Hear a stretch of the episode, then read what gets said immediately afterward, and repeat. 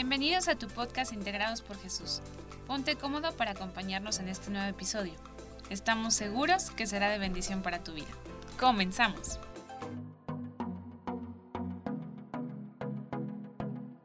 Hola, ¿qué tal amigos? Bienvenidos a este su podcast de Integrados por Jesús.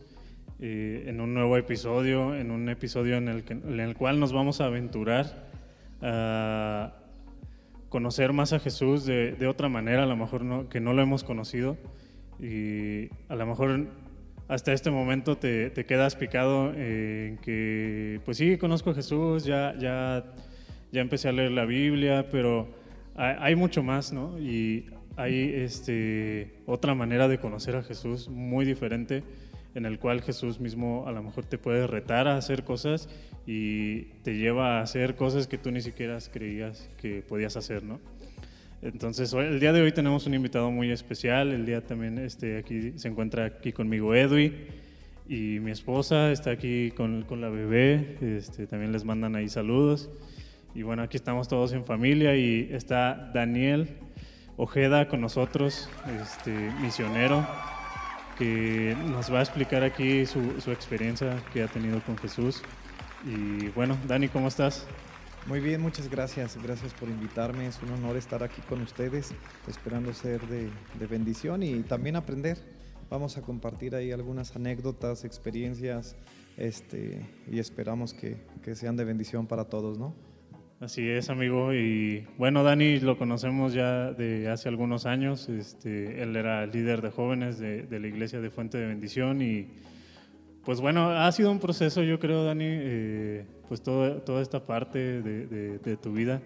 Digo, no, no sé, no recuerdo muy bien tu testimonio este, de cómo conociste a Jesús. Yo creo que podríamos empezar por ahí, ¿cómo ves?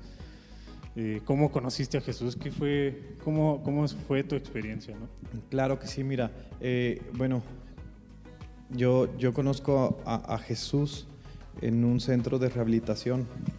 Eh, después de llevar una vida de, de adicciones, eh, intentar suicidarme varias veces, de venir de una familia totalmente desintegrada, eh, nace en mí la necesidad de un cambio.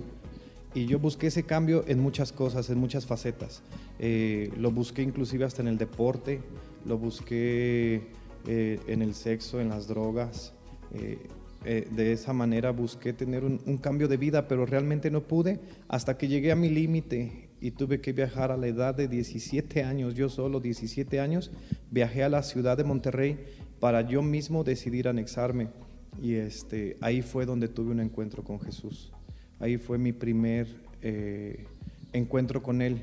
Eh, yo literalmente yo odiaba a Dios, yo era alguien que estaba lastimado con Dios, eh, yo tenía muchas dudas de quién era Dios, yo refutaba a la gente, yo le decía es que Dios a mí no me ama porque todo lo peor me ha pasado a mí, porque yo tuve una hermana que se suicidó y me tocó encontrarla a mí. ¿Me explico? Yo perdí a mi papá por, por cirrosis a la edad de nueve años. Entonces yo decía, mi Dios tiene algo conmigo y no es algo bueno, porque lo que Él me ha mostrado de su amor simplemente es dolor. O sea, ¿por qué esto no le pasa a alguien más y por qué todo lo malo me pasa a mí? Entonces Dios empezó a perseguirme, amigos, empecé a ser acorralado por Dios hasta que nace en mí esa necesidad de realmente conocerlo. Llegué a mi punto de quiebre a, los 17 años después de haber estado en pandillas haciendo maldades increíbles. Este, llegué a ese centro de rehabilitación y ahí dije, bueno, si te puedo servir y tú quieres hacer algo en mí y si realmente eres como los demás dicen, yo quiero conocerte. Y desde ahí, desde ese momento entregué mi vida al Señor. A la edad de, los, a la edad de 18 años ya me estaba preparando en el Instituto Bíblico para dar mi vida de tiempo completo, porque ese fue el reto, ese fue el desafío que yo lancé al Señor, de decirle, si mi vida te sirve, aquí está, yo te la entrego y nunca más voy a volver a, atrás, pero si vas a hacer algo en mí, hazlo, ¿no? Entonces, desde los 18 años tengo sirviendo al Señor y, Dios me ha dado la oportunidad de hacer cosas que ni siquiera me imaginaba, porque mi pensamiento a los 17 era, me van a matar, a los 22 me van a enterrar, una sobredosis me va, me va a eliminar, me voy a suicidar algún día, este, voy a chocar andando borracho, me van a matar, alguien más va a venir, me va a matar. Eso eran mis metas, mis planes a los 22 años. Amigos, tengo tengo 30 y córrele, y tengo 30 y córrele, y, el Señor ha sido tan bueno conmigo. Tengo una familia, tengo una esposa, tengo una hija, que, que la verdad, si tú me preguntas, hace años atrás, ni por aquí me pasó tener una familia, estar pastoreando, haber hecho misiones, jamás en la vida, ¿no? Pero así es Dios, de maravilloso, cambia la vida y utiliza lo que tal vez el mundo dice, no, no, no, Él no es bueno, no hay esperanza en esto, Dios lo transforma para bien, ¿no? Así, ese fue mi, mi, mi, experiencia, mi primer encuentro con Jesús. Y bueno, de ahí empecé a desarrollar mi comunión con Él todos los días. Eh, él me llamó, Él, él me llamó y, y, de ahí no he parado de servir, amigos. Wow. Eh, pues no, no, sabíamos tanto detalle, eh, Dani. Eh, gracias por, por compartirlo. Eh, y pues bueno, o sea, el, el, la intención de, de, este podcast es o sea, ver, ver, esa otra cara de, del Evangelio, ¿no? Porque eh, una cosa es, es, ir a evangelizar y otra cosa es ya ir a plantar una iglesia, ¿no? Es ir a hacer una, una misión en un lugar determinado con gente este, específica. Y, y, bueno, en esa parte, eh, pues yo, yo, entiendo que ahorita estás eh, en, en, una iglesia, ya que es una iglesia, pero sí. empezó como una misión, ¿no? Así ¿Cómo es. es ese proceso de, de que empieza, eh, primero yo creo que nace en una inquietud de ir a cierto lugar determinado y luego ya empieza la misión y luego ya se transforma esa misión en una iglesia? Sí, Mira, va, quiero, quiero, iniciar con esto porque a veces, tal vez si nos estás escuchando y, y, no tienes mucha idea de lo que es misiones o evangelismo, a lo mejor ahí te vas a perder y quiero explicártelo muy, muy fácil. En Mateo 28 eh, es un mandato. El evangelismo, toda la iglesia tiene que participar, toda la iglesia. Es, es, es algo que debemos de hacer y está como en nuestros principios como cristianos es lo menos que podemos hacer es evangelizar. O sea, de ahí partimos, ¿no? Y esto es una labor general. Todos podemos hacer evangelismo. Misiones es diferente. Hacer misiones es un propósito específico para un lugar. ¿Me explico? Y hoy en día hay muchos jóvenes, hay muchos adultos que confunden los términos. Piensan que están evangelizando y piensan que están haciendo misiones o hacen misiones y piensan que están evangelizando. Por eso a veces fracasamos, porque no, no conocemos la diferencia. ¿Cómo inició el trabajo en Manantial? Nosotros iniciamos haciendo evangelismo. Íbamos cada ocho días, yo inicié en una celulita, con, en una casita, en, una salita de dos metros por dos metros. Ahí empecé con tres mujeres en una célula de oración cada ocho días. Los sábados íbamos y hacíamos evangelismo con los niños o sea, hacíamos evangelismo. Nosotros lo vimos de este lado. Entonces, eh, empezamos así. Pasando dos, tres meses, nosotros empezamos a preguntar cuál era el propósito para dejar de, ir a de hacer evangelismo y empezar a hacer misiones. ¿Me, me explico? Entonces eso es lo primero que tú tienes que hacer. Cuando tú dices quiero ir a hacer misiones, tú vas y haces evangelismo, haces evangelismo dos, tres veces. Si ahí Dios te muestra que hay un propósito eterno en ese lugar, desde ahí tú, tú inicias tu trayectoria en misiones. ¿Me explico? Entonces es diferente hacer misiones y hacer evangelismo. evangelismo todo lo hacemos, misiones solamente uno entiende el propósito y planta y siembra ahí y, y, decide dar su vida ya en ese lugar. Me explico porque a veces vamos y hacemos evangelismo por años, por años en ciertos lugares, pero nadie dice yo aquí me voy a sembrar y aquí yo voy a dar mi vida y aquí hasta que crezca y vamos a despegar la iglesia. Así más o menos es. Entonces yo quiero que ustedes entiendan la diferencia. También para hacer misiones es muy diferente.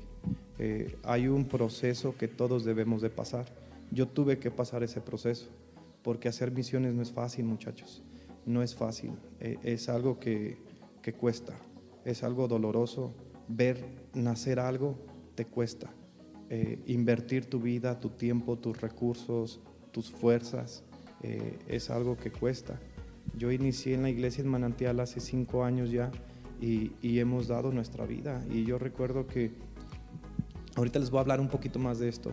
Yo recuerdo que a veces íbamos a Manantial y no llegaba ni una sola persona y, y, y empezamos a predicar en un, en un lote baldío con el frío. En, en diciembre el frío, ustedes saben, son de acá, ¿no? Eh, nos quemaba los cachetes y a veces no llegaba nadie. Nuestro salón de clases era la camioneta de la iglesia. Eh, para ir al baño teníamos que ir al monte. Eh, comíamos algo súper rápido aquí en la ciudad después del servicio en la iglesia y salíamos corriendo para manantial. Entonces, el establecer una misión tiene ciertos procesos que no se pueden evitar. En misiones no puedes brincarte procesos. En evangelismo tal vez sí en evangelismo puede ser inconstante y ir un miércoles y al siguiente no vas y luego entras en tu depresión espiritual y, te tienen que ir a levantar y luego sí, luego no, no me dejaron predicar. Me desaminé, ya, no quiero. Ya no quiero, está haciendo mucho frío. Es más cómodo, ¿no? El, la parte del evangelismo y hasta te puedes a lo mejor acostumbrar a esa comodidad. Exacto y ya dejas de lado tu, tu, sí, pues tu mandato, ¿no? Sí, o sea, ya te quedas en esa comodidad. Ahí, Dani, a mí me gustaría preguntarte el, hecho de que, ¿cómo fue eh, de que tú dijiste, sí, Señor, me voy a animar aún con todos los retos? ¿Y cómo fue que no te desanimaste? O sea, porque como tú dices, es algo muy sufrido. No, amiga, sí me desanimé, pero he sido persistente, sí. el desánimo es parte de... Y, en esto quiero ser muy vulnerable con ustedes porque eh, a veces eh, tenemos ciertos estereotipos, ¿no? Y, pensamos que hay cosas que nos suceden a nosotros y a los hombres de Dios no les suceden. Pero no, o sea, es, simplemente son ideas de nosotros. Te desanimas, o sea, cualquier persona que está iniciando algo, o sea, te desanimas. Imagínate tú preparar un sermón toda la semana con todo el fuego y todo, y, y, y, estás ahí y llegas y no hay nadie que escuche el mensaje. A mí muchas veces me tocó eso, predicar al aire, o sea, predicando en el lugar y, yo recuerdo que... A las piedras. A, las piedras, hermano, o sea, te, te frustra, o sea, te golpea, ¿no? Entonces aquí va un principio yo, yo cuando inicié, yo me rodeé de gente que creyó en lo que Dios me habló. Mi equipo de trabajo me cuidó el corazón muchas veces de desanimarme porque a veces los domingos yo iba desanimado, pero yo los veía a ellos que iban con toda la pasión y con fuego y vamos a ver qué pasa hoy y no sé qué, bien entregados ellos, ¿no? Y, y yo en el corazón con desánimo.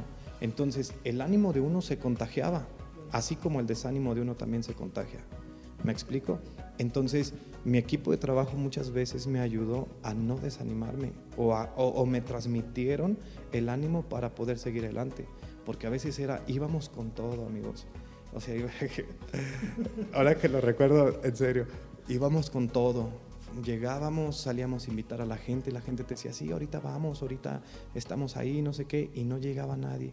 Y teníamos que compartir, teníamos que hacer el protocolo de, eh, de ir a hacer misiones sí, sí te desanimas porque es frustrante para ti, porque Dios te dice algo, Dios te dice algo eh, y te dice, aquí te necesito, aquí va a haber algo, ¿me explico?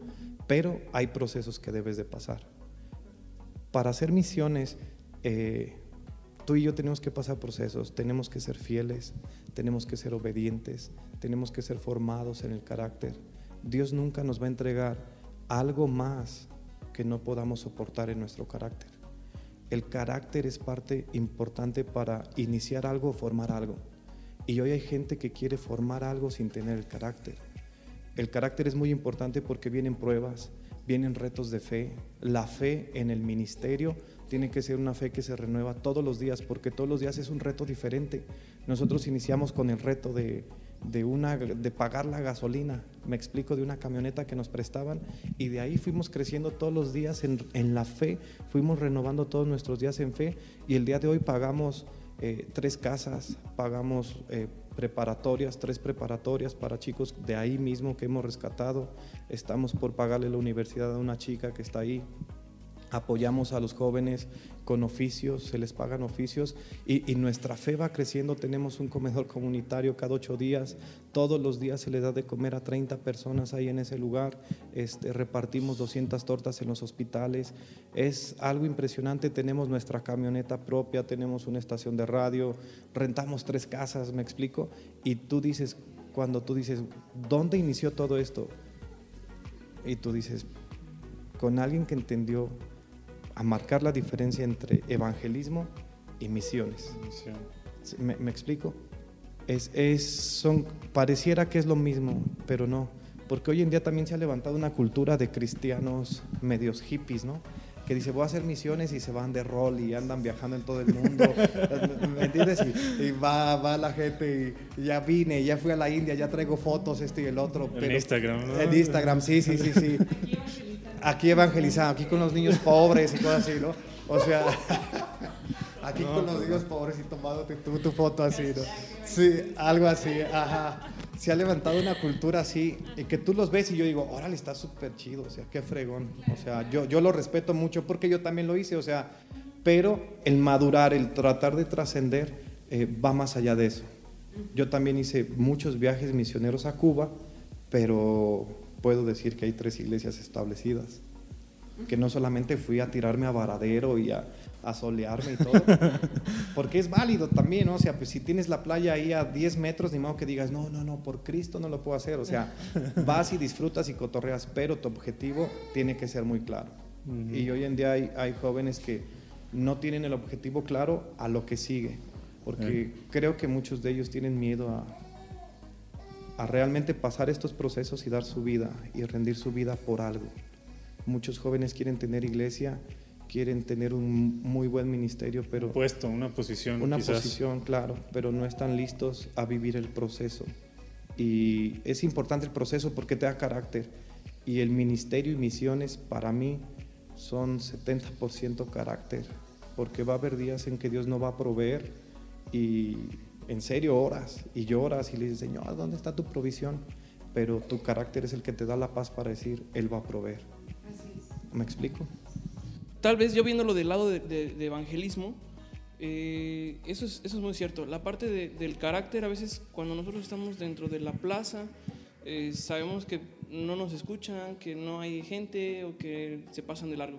Pero como decías, ya cambiar tu vida a un lugar específico, a un, adaptarte a la gente nueva, ahora es adaptarte también tú a sus costumbres. Claro. Entonces, eh, sí es muy importante el carácter, que vas a empezar de cero, pero también con un carácter de que voy a hacer la voluntad de Dios, de que se, va a hacer conforme a sus principios, bajo sus estatutos y en el aporte ¿no? también de, de, lo que tú empleas como misionero o como, pues dejando a un lado lo de evangelista, porque sí, como dices, son dos cosas muy diferentes y tal vez como nosotros del lado del, del, evangelismo llegar a una misión nueva, si es romper nuestros esquemas directamente y adaptarnos a lo que decías, una misión específica y una vez terminada, la siguiente, y la siguiente, avanzando nivel tras nivel.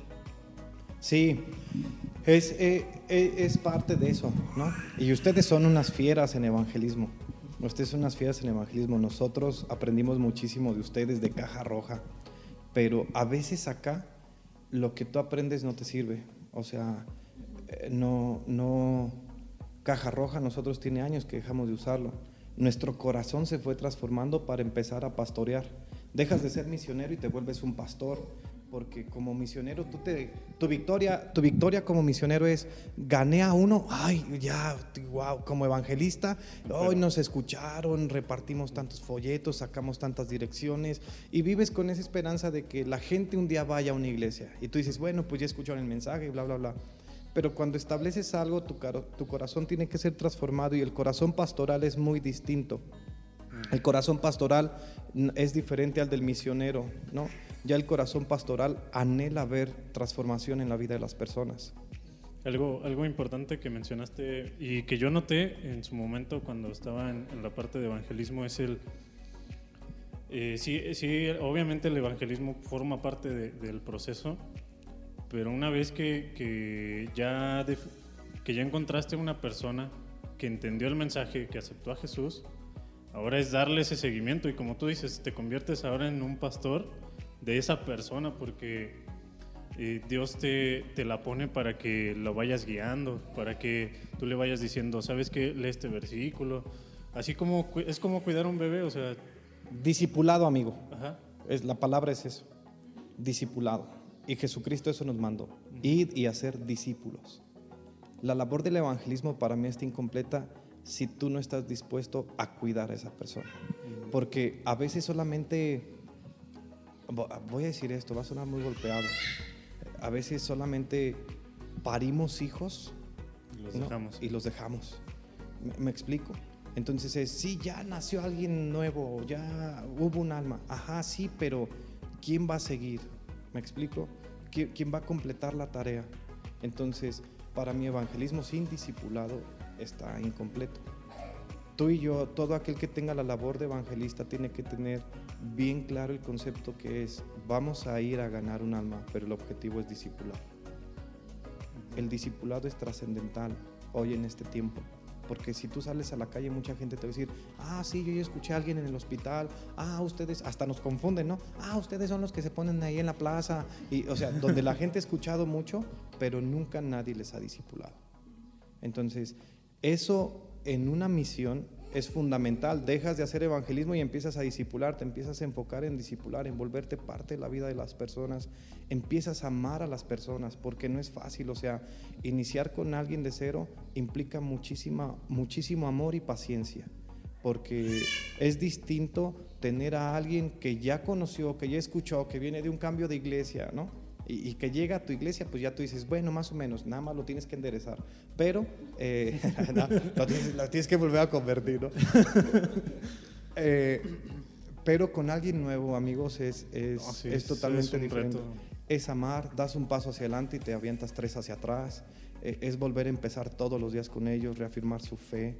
Cuando viene el momento de pruebas, es volver a trabajar en ellos, cimentarlos bien. Y, y como padre, ¿no? A veces hasta te, da- te jalas los pelos y dices, ah, te lo dije, te lo dije, ya te lo había dicho. Sí. Pero con amor, ¿no? Con amor vuelves a agarrar ese... Yo a veces no tengo, no tengo tanto amor, amigo. A veces, amigo. a veces es eh, con la bilis hablando, ¿no? A veces sí, pero sí entiendo el punto. ¿Qué más prueba quieres, no? Sí. Ya con la bilis aquí en la mano. Pero sí, es, es, es con amor, eh, con ese afecto de padre, de ver, ok, lo, ya regaste el tepache, vamos de nuevo. Pero esta vez pon atención. No sé, ese tipo de amor también es fundamental, yo creo que para un misionero, ¿no? Porque ah, es adap- adaptar un corazón mm, más grande que de lo que ya tenías. El, el servicio es una parte, pero el amor hacia un discipulado ya es muy distinto, como lo veíamos hace eh, unos podcasts atrás. Hacer la función de un, de un hermano, de un padre y el discipular van de la mano. Claro. Eh, eh, eh, cuando tú y yo entendemos que somos una puerta al cielo, nuestra perspectiva cambia. ¿A qué me refiero con esto? Ya sea que tú estés haciendo evangelismo, estés danzando en la iglesia, estés barriendo, estés haciendo lo que sea. Cuando tú entiendes que la gente tiene que ver a Jesús a través de ti, eh, la, la perspectiva en tu manera de vivir, de pensar, cambia totalmente y tú te vuelves una puerta del cielo aquí en la tierra para que cada persona tenga un encuentro con Jesús. ¿Me explico? Algunas personas van a necesitar amor, tú tienes que reflejar el amor. Algunas personas simplemente van a reflejar la necesidad de alimento, tú tienes que proveer. ¿Me explico? Porque Jesús lo hizo. Entonces, nosotros somos esa puerta del cielo aquí en la tierra para que cada persona tenga un encuentro con Jesús. Si tú y yo entendemos esto, va a ser muy fácil hacer misiones, va a ser muy fácil hacer evangelismo y vamos a poder discipular. Nosotros hay gente que ha visto a Jesús porque les hemos dado un par de, de zapatos. Yo tengo niños ah, que viven de una manera muy extremadamente pobre, amigo. Y yo sé que ellos a través de mí ven a Jesús cuando tú suples alguna de sus necesidades. No solamente espirituales, sino también físicas. Tú y yo estamos diseñados para que la gente vea en nosotros a Jesús. Y muchas veces la iglesia ha estado peleada con, con suplir las necesidades de la persona. Pero una iglesia integral es una iglesia que suple o es la respuesta a la necesidad de la comunidad donde está. Yo no puedo decir que, que mi iglesia es influyente si mi iglesia no está involucrada en las necesidades de la comunidad. ¿Me explico? Si hay un problema de educación, el pastor tiene que estar metido ahí. La iglesia tiene que estar brillando ahí. Si hay un problema de seguridad, la iglesia tiene que estar metida ahí, orando, intercediendo, pero también cuidando a la gente, prendiendo la- el foco para que haya luz. ¿Me explico? Si, si hay un problema eh, con alguna familia, si hay un índice, si hay varios patrones que hay que seguir, que, que se están dando, si hay embarazos no deseados, cosas así, la iglesia tiene que estar ahí, porque la iglesia es la respuesta a las necesidades de las personas. ¿Me explico? Entonces, así funcionamos nosotros y de esa manera nosotros hacemos misiones. Porque la gente muchas veces llega y el primer choque es que tú eres cristiano y yo soy católico. O tú eres testigo de Jehová y yo soy no sé qué. Yo soy ateo, yo no creo. Yo, yo he visto un incremento en estos últimos años con la Santa Muerte. Yo creo en la Santa Muerte y tú eres cristiano. Entonces, ¿yo cómo derribo esto? Yo digo, no me importa, o sea, mi religión no me importa. Tienes otras necesidades, tratamos de suplir esas necesidades. Y cuando la gente ve que el cristiano, que la iglesia tiene la capacidad para suplir una necesidad sin importarle de qué color es, denominación, religión, lo que tú quieras, ellos dicen, ah, ellos están haciendo algo diferente. Y aceptan lo que tú eres. Y de esa manera te empiezas a infiltrar en la comunidad. Qué, qué impresionante también dejar esa, esa caja o ese, ese pensamiento que tenemos cuadrado de, que tenemos que hacer iglesia, ¿no? O sea, bueno, la, la iglesia como la conocemos, ¿no? El, la música, este, los reflectores, este, los asientos, ¿no? O sea, más bien creo que eh, el concepto de, de, misión y de empezar la iglesia, se tendría que dejar todos esos conceptos atrás, ¿no? Porque también es muy fácil confundirlos y luego eh, uno llega con ese pensamiento, porque sí me ha pasado y hemos tenido la experiencia, mi esposa y yo, de haber iniciado algo así, pero te das cuenta de que a lo mejor no es, no es lo que la gente necesita, porque ni siquiera saben qué es, ¿verdad? Sino más bien este, entrar a, a, la familia y ver qué es lo que les hace falta, ver qué es lo que necesitan, eh, conocerlos, eh, saber un poco de su historia, porque conociendo su historia sabes qué es lo que, si le falta un padre, si le falta una madre, si le falta un hermano, si, si falta, si hay algo que necesitan ellos, ¿no? Entonces, eh, creo que esa parte de, dejar las cuatro paredes de la iglesia, dejar ese concepto atrás y, e irte por la persona, creo que es lo correcto, ¿no? Has dicho algo muy interesante, es irte por una persona. A veces pensamos que avivamientos son muchos, que son miles, que es multitudes. Y no es así. A veces avivamiento solamente es uno. Yo a lo mejor, yo no voy a ver multitudes, amigos.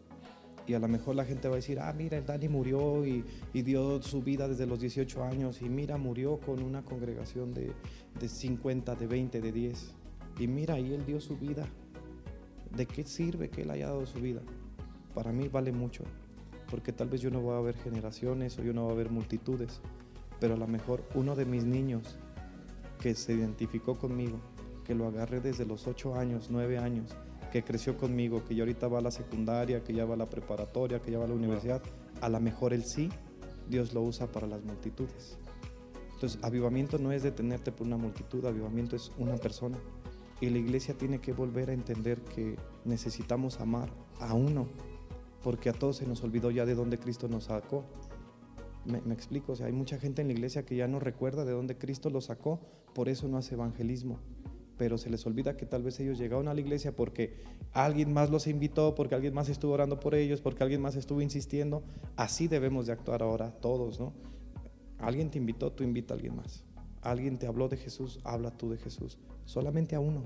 Y para hablarle a uno, no necesitamos grandes protocolos, ni sermones, ni bosquejos, ni nada.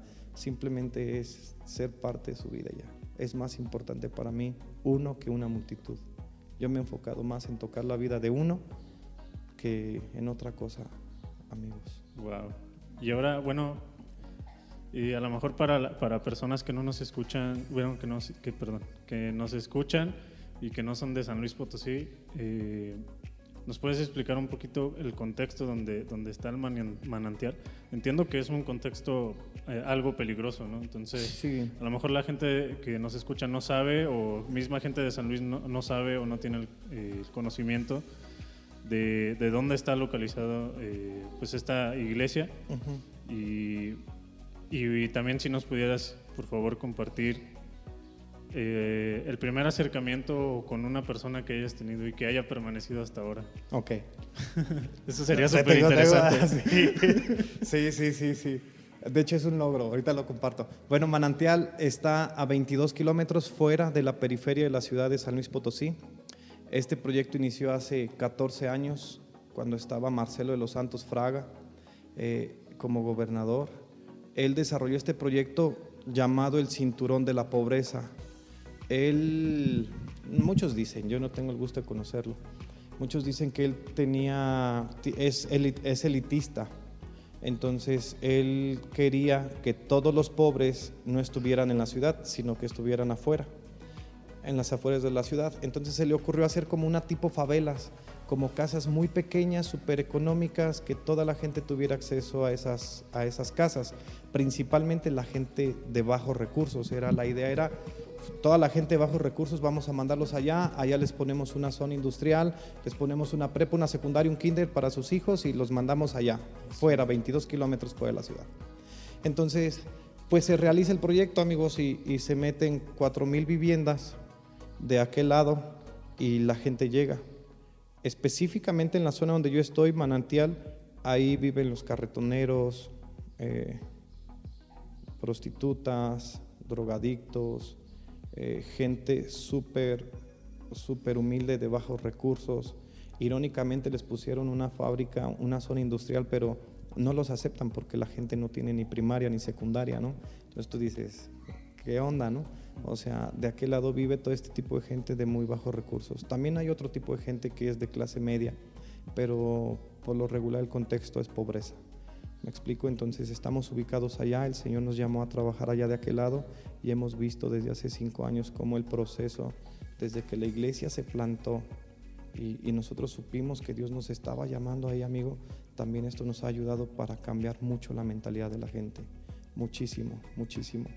Eh, yo recuerdo que cuando nosotros llegamos, en serio, en serio, había más perros que niños.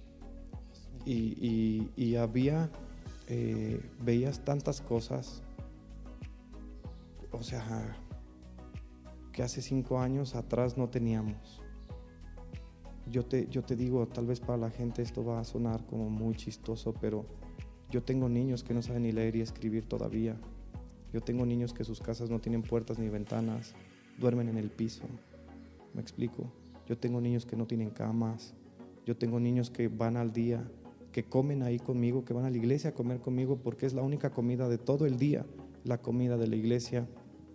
Eh, nuestros niños no tienen un celular, no tienen un Xbox, no tienen una pantalla, ni siquiera tienen acceso a internet. O sea, ni pagan el agua, o sea, no tienen ni agua ni luz, se la roban, ¿me explico? Es, ese es el contexto de muchos de ellos. A, a, veces la gente ve a nuestros niños y los ve como, como dicen, no, pues no están tan pobres, Dani. O sea, yo vi a tu niña que traía una playera Nike, unos tenis Converse y un pantalón Levi's. Y yo les digo, sí, o sea, ellos visten así, pero es por la gracia de Dios que nos llega donativo de gente que sabe dar bien y ellos se visten bien. Porque si tú los hubieses visto antes, sin descalzos, eh, pantalones rotos, playeras mugrosas, piojos, me explico, mucha gente en mi equipo de trabajo se, se llenó de piojos, amigos.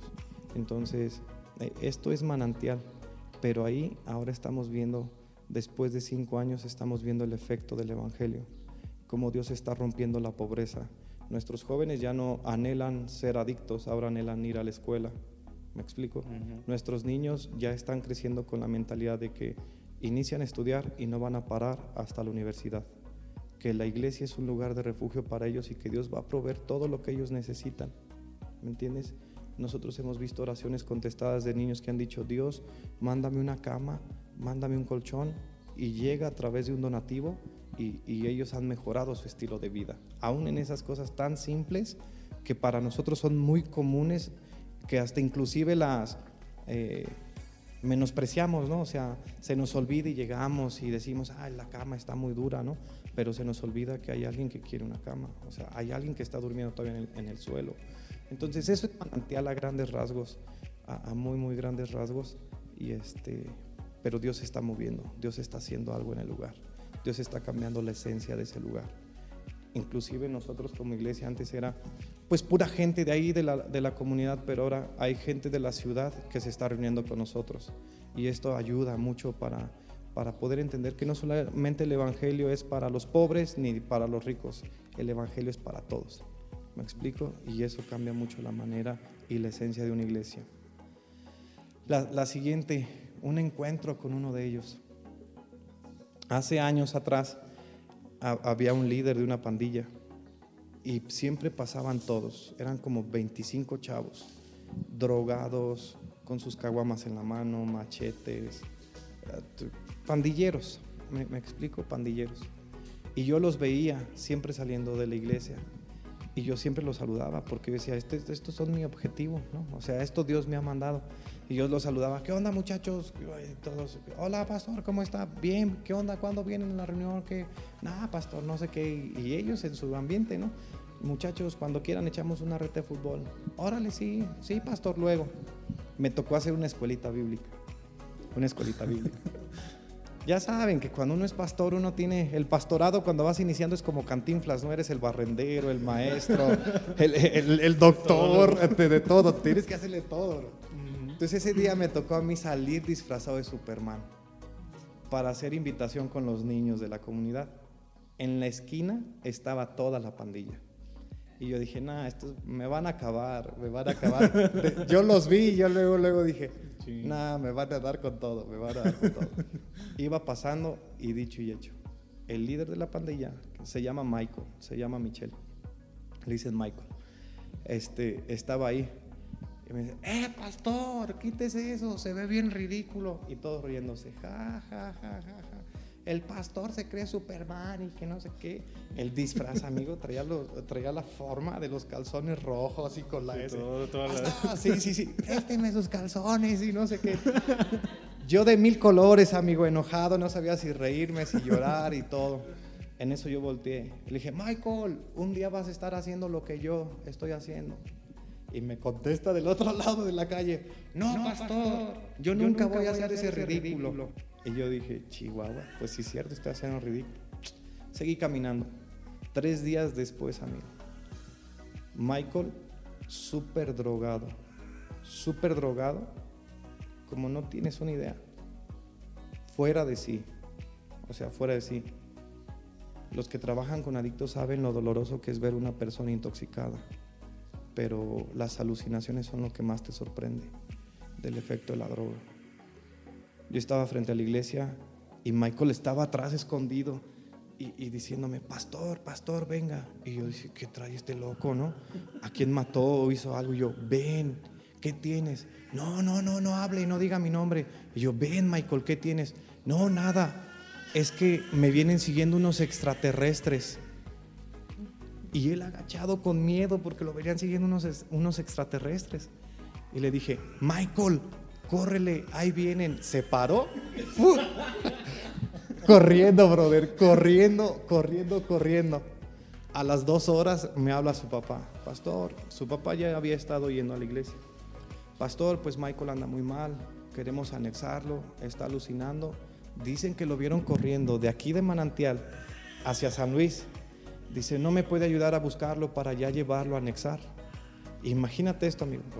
Íbamos a un culto unido, íbamos a un culto unido, no, no olvido este día. Íbamos a un culto unido, le- les hablo a mi equipo de trabajo porque ellos estaban en la ciudad, yo venía a Manantial a recoger a algunos jóvenes para llevarlos al culto unido y les hablo y les digo, si andan por la ciudad, por favor, este, chequen a ver si lo encuentran.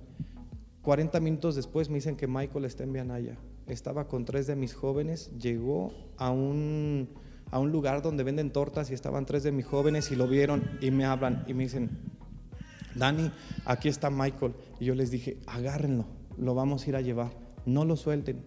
Amigo, trataron de agarrarlo y el Michael los golpeó a los tres. O sea, imagínate, a los tres. Y yo llegué a Beanaya. y, ¿Dónde está Michael? No, pues es que se nos fue y pues nos golpeó y nos quería quitar el celular y no sé qué. Yo, no puede ser, esta era nuestra oportunidad. Sí, sí, sí, yo. No manchen, y todavía los regañé yo, y le digo, son tres, y a poco no van a poder con uno, y no sé qué. Dice, Es que venía bien drogado y nos dio vuelta a todos. Di la vuelta este, a- ahí por el ecomercado y lo encontré. Y lo encontré. Le dije, Michael, súbete. ¿Te subes o te subo? Me va a pegar, pastor. Le dije, no te va a pegar. Te voy a ayudar.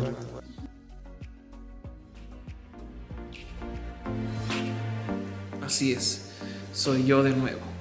Lamentablemente por el tiempo tenemos que cortar el podcast, pero no te preocupes, ya que la siguiente semana tendremos la culminación y el desenlace de este gran testimonio que nos está contando Daniel Ojeda.